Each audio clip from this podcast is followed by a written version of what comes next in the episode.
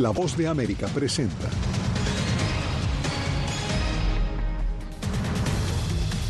Israel expande su contraofensiva a lo largo de la franja de Gaza. La ONU alerta que más del 80% de la población ha sido desplazada. Rebeldes hutíes atacan buques en el Mar Rojo, aumentando el temor de una escalada del conflicto en el Medio Oriente. Se agotan los fondos. La Casa Blanca advierte que se acaba el dinero para asistir a Ucrania y pide presupuesto al Congreso. Nuevamente, el gobierno de Daniel Ortega remete contra Miss Nicaragua. La policía detuvo a familiares de la directora del certamen. Israel amplía sus operaciones terrestres en Gaza. De esta manera damos inicio al mundo al día. Bienvenidos, soy Yasmín López. Las fuerzas de defensa israelíes ahora operan en el sur del enclave, a donde alguna vez envió a miles de palestinos a buscar refugio al inicio de su contraofensiva.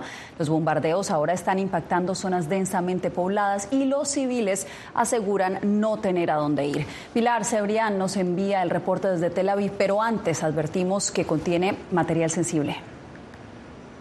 Se completan ya tres jornadas desde que terminó la tregua y las tropas israelíes están avanzando en el sur de la franja de Gaza. Se espera que esta tercera fase, después de los bombardeos y de la incursión terrestre en el norte, vaya a ser mucho más lenta y mucho más sangrienta, porque en el sur de la franja de Gaza es donde se refugia el 75% de la población desplazada, según Naciones Unidas. Muchas personas que están en una zona asediada y además no pueden cruzar hacia Egipto, que es el otro país limítrofe con Gaza además de Israel. El ejército israelí ha dicho que las tropas van a aplicar la misma fuerza vista en el norte de la franja para el sur de Gaza. Nos dijo Ciudad de Gaza y una guerra en Gaza, así que nos fuimos del norte y vinimos al sur, tal como nos pidieron. Pero esto es lo que hemos encontrado en el sur. Juro que no sé hacia dónde me dirijo, solo quiero acercarme a la frontera para que cuando el muro sea destruido pueda ser el primero en salir de aquí. O simplemente llévennos a la tumba y terminen con esto. Por su parte, Israel insiste en avances de su ofensiva, bajo la cual asegura haber destruido varias infraestructuras de Hamas, incluyendo decenas de túneles. Pero los daños se siguen extendiendo e imágenes evidencian cómo desaparecen barrios enteros, incluso un refugio para huérfanos. La guerra podría terminar hoy mismo, inmediatamente, con dos condiciones no negociables. Primera, Hamas debe liberar a todos los secuestrados sin excepción. Segunda, los líderes de Hamas deben entregarse y esa organización terrorista debe ser desmantelada por completo y para siempre. La Organización Médicos Sin Fronteras, desde diferentes ciudades del mundo, hizo un llamamiento de ayuda a Gaza, diciendo que ha estado cercada desde 2007, lo que la convierte en la prisión al aire libre más grande del mundo. Los ataques a hospitales y equipos médicos deben cesar de inmediato. También deben terminar el bloqueo y las medidas restrictivas israelíes sobre la ayuda. Asimismo, el Comité Internacional de la Cruz Roja, que hace presencia en la zona y apoya con atención médica, reiteró su preocupación por la falta de garantías para la población civil.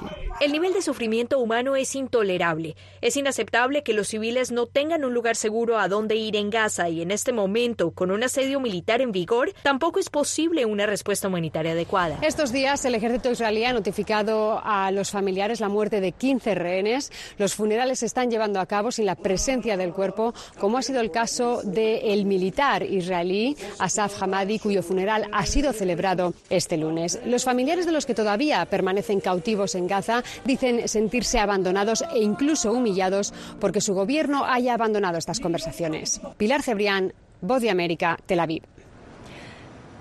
Con reportes de presuntas violaciones de mujeres, Israel elevó sus críticas contra Hamas durante una sesión en Naciones Unidas, pero también acusó a ese organismo de guardar silencio. Nos enlazamos a esta hora con Ángela González en Nueva York. Ángela, adelante con la información. Yasmín, hubo reportes sobre mujeres que fueron mutiladas y heridas en sus partes íntimas y que en algunos casos estaban irreconocibles también. Se escucharon voces pidiéndole a este organismo más acción y también criticando la demora en las investigaciones. Sin embargo, ONU Mujeres ha dicho que ya adelanta investigaciones y condenaron la violencia sexual. Escucha nuestras voces, violencia sexual basada en género fue el evento organizado por la misión de Israel en la ONU, donde su embajador acusó a ONU Mujeres de ser un organismo antisemita y pidió investigar violaciones y atrocidades cometidas por Hamas en octubre 7 en contra de las mujeres. La superintendente de la policía israelí hizo un recuento de las denuncias de otros testigos y sobre la violencia hallada en los cadáveres de mujeres. Niñas sin ropa, sin blusas, sin ropa interior, personas cortadas por la mitad, cercenadas, decapitadas. Había niñas con pelvis rotas por violaciones repetidas, con sus piernas completamente separadas. En su conferencia de prensa, el vocero del secretario general dijo que respalda la labor de la directora de la ONU Mujeres, quien en un comunicado dijo que han pedido que se investiguen todos los casos de violencia sexual que empezaron muy poco después de los ataques.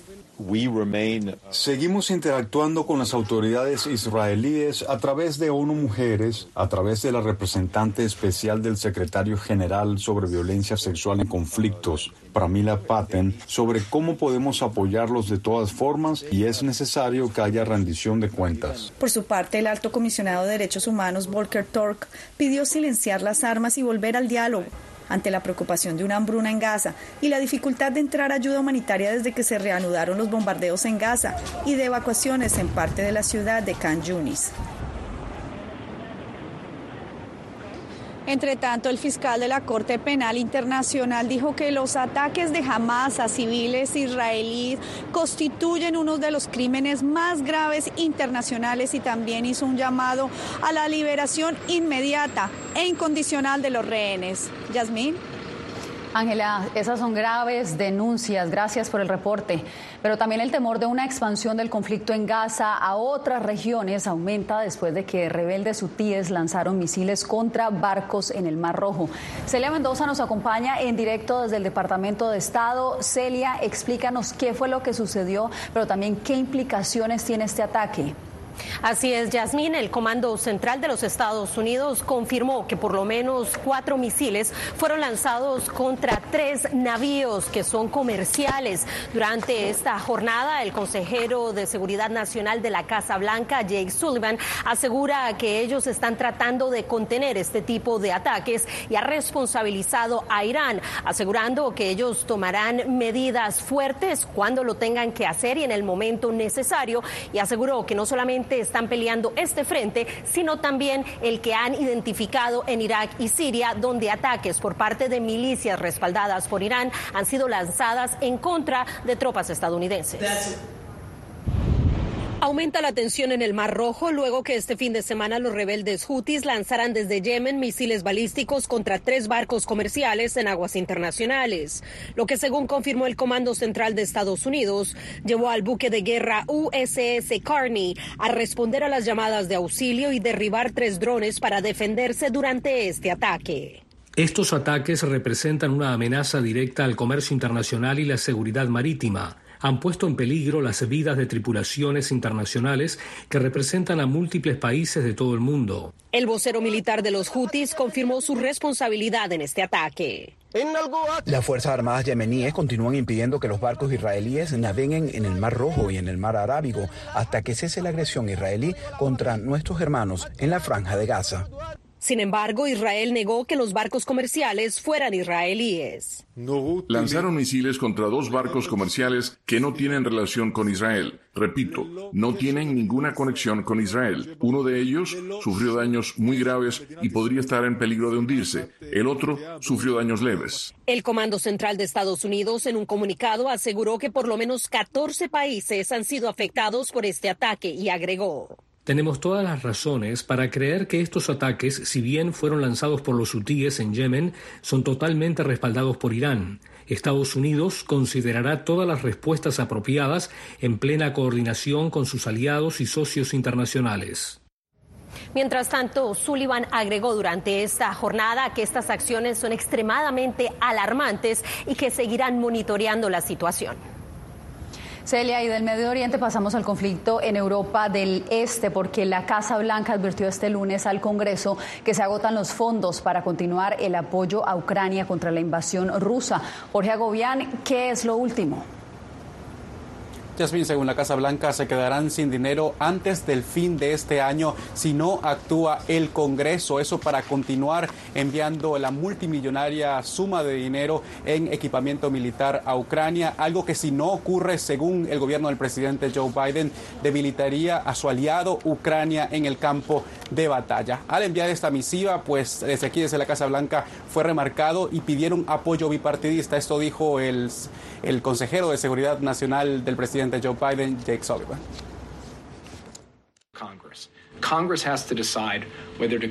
El Congreso tiene que decidir si continúa apoyando la lucha por la libertad en Ucrania como parte de la coalición de 50 naciones que el presidente Biden ha construido o si el Congreso ignorará las lecciones que hemos aprendido de la historia y dejará que Putin prevalezca. Es así de simple. Hasta la fecha, Washington ha otorgado unos 111 mil millones de dólares en ayuda humanitaria y militar a Ucrania, pero la administración del gobierno demócrata está pidiendo fondos adicionales, sobre todo porque se acaban los que fueron entregados en el pasado. En el Congreso hay escepticismo, sobre todo entre líderes de la oposición al presidente Joe Biden, los republicanos, que si bien están con dudas sobre el otorgamiento de ayuda ilimitada a Ucrania, pues también como una opción otorgarla solo si hay un cambio drástico en la política migratoria del presidente Joe Biden, sobre todo en la frontera entre Estados Unidos y México. Era Jorge Agobián informando desde la Casa Blanca. Jorge, te agradezco.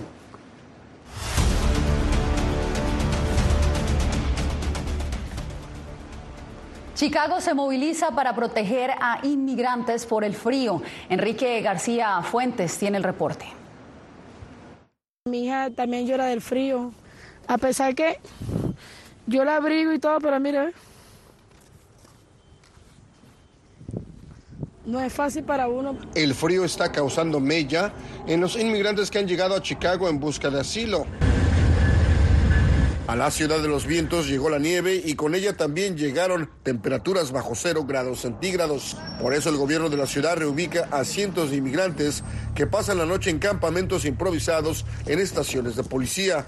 Nos parece súper bien que estén reubicando a las personas porque aquí estamos nosotros aquí defendiéndonos como podemos aquí en las carpitas, como usted puede ver, le estamos poniendo techo, plástico, estamos quemando toda la ropa que tenemos porque el frío no nos, no nos deja. Para contrarrestar esta crisis migratoria, el gobierno de la ciudad planea también construir dos campamentos y reacondicionar el edificio de una antigua farmacia para alojar a los inmigrantes recién llegados. Y ese terreno a mis espaldas es uno de los dos sitios considerados para la construcción de campamentos con calefacción, donde se podría alojar a miles de personas de manera temporal. El problema es que aquí en el suroeste de la ciudad, los residentes, los vecinos se oponen rotundamente a su construcción. Este es un proyecto muy grande y yo puedo entender la necesidad de la gente, pero primero hay que ver las necesidades de la comunidad. Aún así, el alcalde de Chicago ha anunciado que grupos religiosos y organizaciones filantrópicas entrarán en acción para proveer más recursos y vivienda para los inmigrantes recién llegados. En Chicago, Enrique García Fuentes, Voz de América. Bien, y mientras líderes mundiales buscan vías para eliminar los combustibles fósiles, el mismo presidente de la cumbre genera polémica al desestimar la iniciativa. Les contamos de qué se trata en instantes. Soy Belén Mora, periodista de La Voz de América. Como reportera y presentadora tengo la responsabilidad de acercarles las historias que se generan en Washington y que impactan tu entorno cercano. Desde perspectivas diversas en un ambiente informativo en constante evolución que pone a prueba y nos hace poner en la balanza nuestros valores profesionales, te presentamos información veraz, porque en La Voz de América la prensa libre importa. En tiempos de cambios, cuando el mundo parece incierto y lo que escuchamos no refleja lo que vemos, buscamos la verdad. Cuando nos cuentan solo una parte de la historia, perdemos la confianza. En momentos de crisis, nuestros sueños, esperanzas y deseos de un mejor mañana dependen de una prensa libre.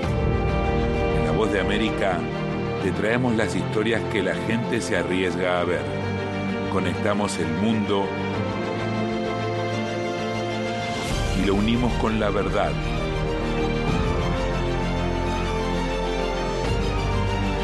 En La Voz de América te presentamos el panorama completo.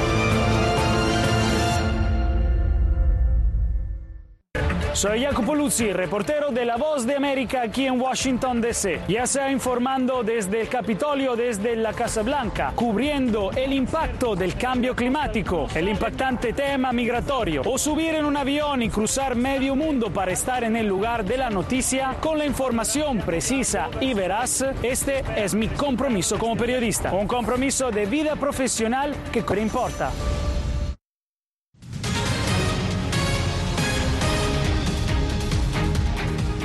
La cumbre anual sobre el cambio climático COP28 continúa en los Emiratos Árabes Unidos, pero comentarios de su presidente generaron críticas. Jacopo Luzzi nos cuenta de qué se trata.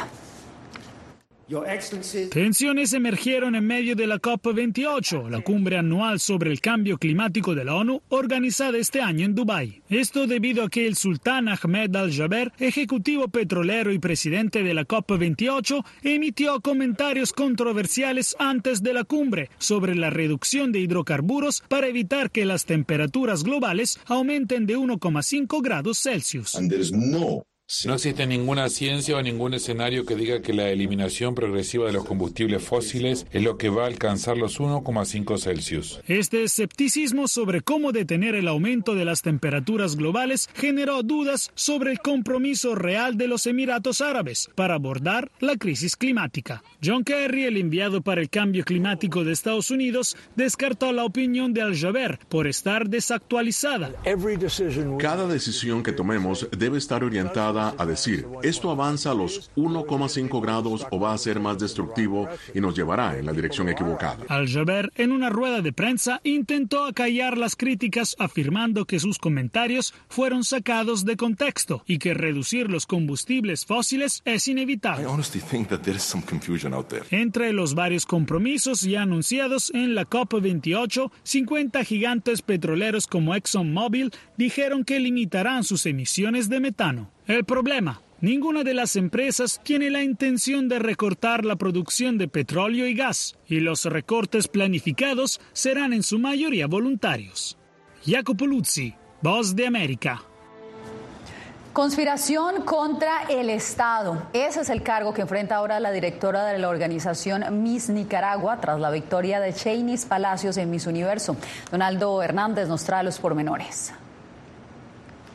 La Policía Nacional acusó a la directora de la organización Miss Nicaragua, Karen Celeberti, de utilizar el certamen de belleza para conspirar contra el gobierno del presidente Daniel Ortega.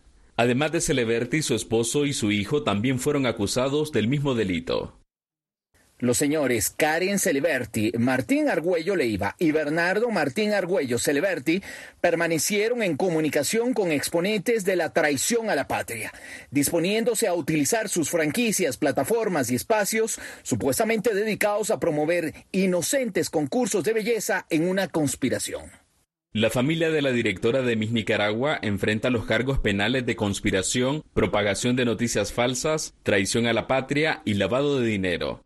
Sin embargo, organismos de derechos humanos señalan que se trata de una persecución política del gobierno. El caso de Karen Celeberti y su familia se constituye como un ejemplo de, esto, de esta persecución contra personas nicaragüenses. Y es que a Karen Celeberti se le negó el ingreso al país el pasado 23 de noviembre, y aunque a su esposo e hijo Martín Argüello y Bernardo Argüello se les permitió el ingreso, las autoridades no han informado sobre los acusados.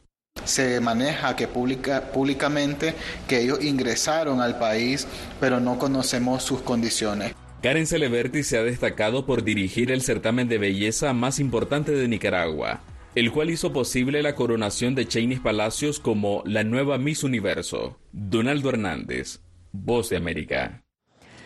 Este lunes compareció en una corte federal de Florida el ex embajador estadounidense Víctor Manuel Rocha, acusado de trabajar para el gobierno de Cuba mientras ejercía labores diplomáticas. La audiencia se celebró luego del arresto del ex embajador en una operación encubierta del FBI.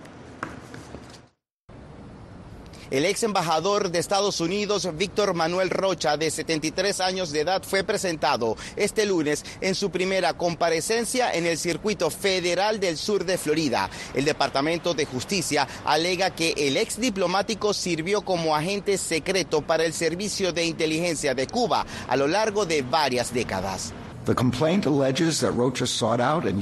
La denuncia alega que Rocha buscó y utilizó sus posiciones dentro del gobierno de Estados Unidos para apoyar la misión clandestina de recopilación de inteligencia de Cuba contra Estados Unidos. Después de que el FBI recibió información de que Rocha era un agente encubierto del Servicio de Inteligencia de Cuba, un agente encubierto del FBI procedió a interactuar con Rocha en varias ocasiones. La fiscalía? acusación? Tanto la esposa del acusado como su representante legal se negaron a dar declaraciones a la salida de la Corte Federal. Está prevista otra audiencia este miércoles donde se le solicitará fianza, pues el ex embajador permanece en custodia de autoridades judiciales federales en Miami. La investigación se ha desarrollado desde el pasado año. José Pernalete, Voz de América, Miami. Cuando regresemos, ganó la adhesión del Esequibo en el referendo celebrado por Venezuela, pero ¿qué implica esto y qué más información revela esta votación? Les contamos. Soy Gonzalo Barca, presentador de La Voz de América. Cada semana, desde nuestro programa Foro, programa de análisis y debate, vamos más allá de la noticia, con los temas de interés que ocurren en Estados Unidos e impactan en toda la región. Desde La Voz de América, tengo el privilegio de moderar debates y confrontar ideas diferentes. Así nuestra audiencia se puede formar su libre opinión y tomar sus decisiones bien informadas, porque en La Voz de América, la prensa libre importa. El crimen organizado asesinaba a los chicos y luego cremaba los cuerpos. Periodismo, la prensa libre importa, una coproducción de La Voz de América y Latina. Así que es complicado hablar acá de libertad de expresión. Disponible en vozdeamerica.com.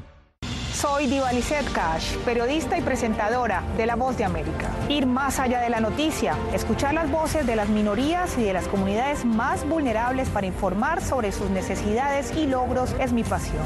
Económicas se ven desde Washington, visibilizar la diversidad étnica de Estados Unidos y de la comunidad hispana es parte de una pasión que compartimos en La Voz de América, donde la prensa libre importa.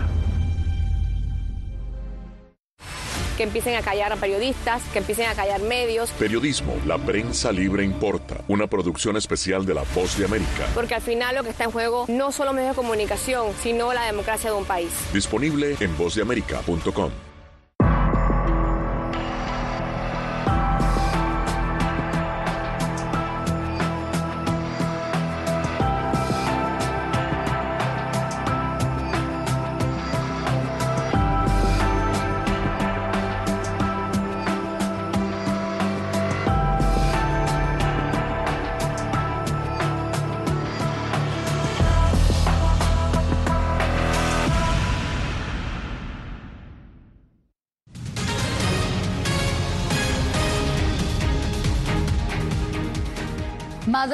millones de venezolanos votaron este domingo a favor de la anexión del Esequibo, un territorio en disputa con Guyana hace más de un siglo.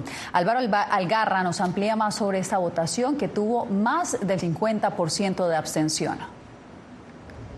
A pesar de que la jornada del referendo sobre el Esequibo se llevó a cabo con centros de votación sin colas visibles de electores, el Consejo Nacional Electoral aseguró que se registró la abrumadora victoria del sí en las cinco preguntas del referendo, incluyendo rechazar la jurisdicción de la Corte Internacional de Justicia en el diferendo.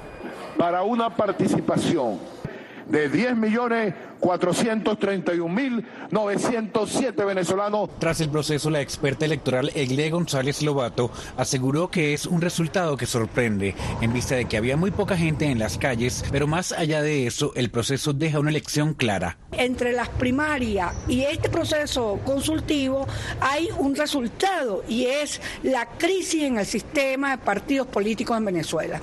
A juicio del analista político Eloy Torres, no se cumplieron las expectativas que tenía el gobierno, pero lo que importa destacar es que en el país hace falta comprensión y conjunción para enfrentar el tema sobre la reclamación del Esequibo. Más allá de que el gobierno pretenda asumir la titularidad de los que son los defensores auténticos del tema del Esequibo, es un tema nacional, es un tema de todos los venezolanos. Entre tanto, para el abogado constitucionalista Juan Carlos Apitz, los resultados no fortalecen la posición de Venezuela en la Corte Internacional de Justicia. Venezuela tiene que, ahora más que nunca, allanarse a consolidar su posición en la Corte que se siente debilitada. El registro electoral de Venezuela muestra hoy la existencia de 20.948.155 potenciales votantes, es decir, que la abstención en el proceso se ubicó cercana al 50% de participación. Álvaro Algarra, Voz América, Caracas. Ahora pasamos a El Salvador porque desde este primero de diciembre Nayib Bukele no ejerce como presidente y lo reemplaza su secretaria privada Claudia Rodríguez de Guevara. Nuestra corresponsal Claudia Saldaña nos cuenta quién es y qué piensan los salvadoreños de ella. Hasta antes de su nombramiento, la designada presidencial Claudia de Guevara se desempeñó como secretaria privada de la Presidencia de la República. Fue gerente financiera institucional de la presidencia y secretaria del Consejo de Ministros. Sin embargo, no era muy conocida por los salvadoreños. No había escuchado de ella. Yo no había escuchado de ella antes, pero imagino yo que él las decisiones no las toma al azar. La designada ha pertenecido al círculo cercano de Bukele desde que este fue alcalde de los municipios de Nuevo Cuscatlán y San Salvador. También es presidenta de la Junta Directiva de la Dirección Nacional de Obras Municipales. Algunos salvadoreños confían en que es una persona apta para el cargo. Si está ahí eh, la, mujer es porque él tiene confianza. Así como confiamos en nuestro presidente, pues también creemos de que eh, esta persona va a hacer una buena labor. Pero no todos están de acuerdo con el nombramiento. Es un mero acto protocolario. Al final, pues quienes van a seguir tomando las decisiones es el círculo íntimo del presidente o hasta el mismo presidente solo es para mostrarle a la ciudadanía con este acto de que se está cumpliendo la Constitución, que es eh, una reelección válida. Y al parecer, pues lo único que pusieron una especie de senescal para que cuidara el, el, el trono en este momento, porque ya no es una, una, una silla presidencial. La designada presidencial no ha hecho aparición pública alguna desde su nombramiento. Claudia Saldaña, Voz de América, El Salvador. Hacemos una breve pausa y volvemos en instantes con más.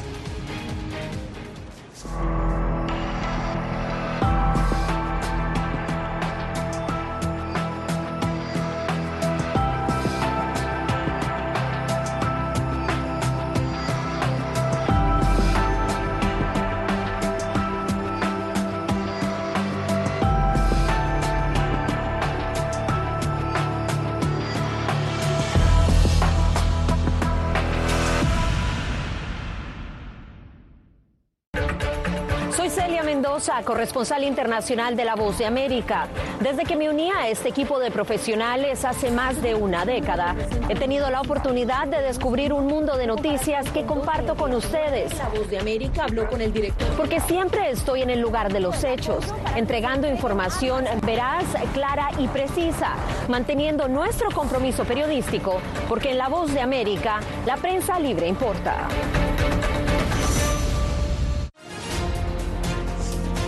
Actualidad. Que la inteligencia artificial va a estar presente en nuestro día a día. Intentan sacarse de encima a trabajadores. Análisis. El cambio climático está teniendo muchísimos impactos. Que afecta siempre a los más vulnerables. La región necesita ayuda. Debate.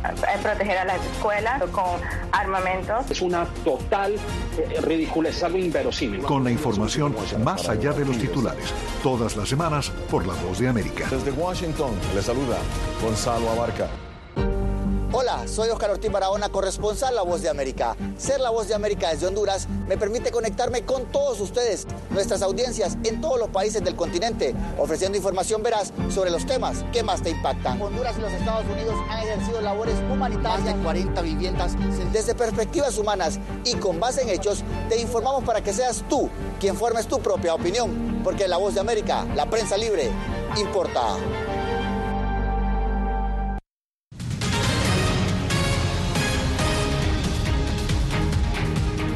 Regresamos para cerrar con el enorme desfile navideño celebrado en la capital chilena para marcar los 100 años de Disney en ese país.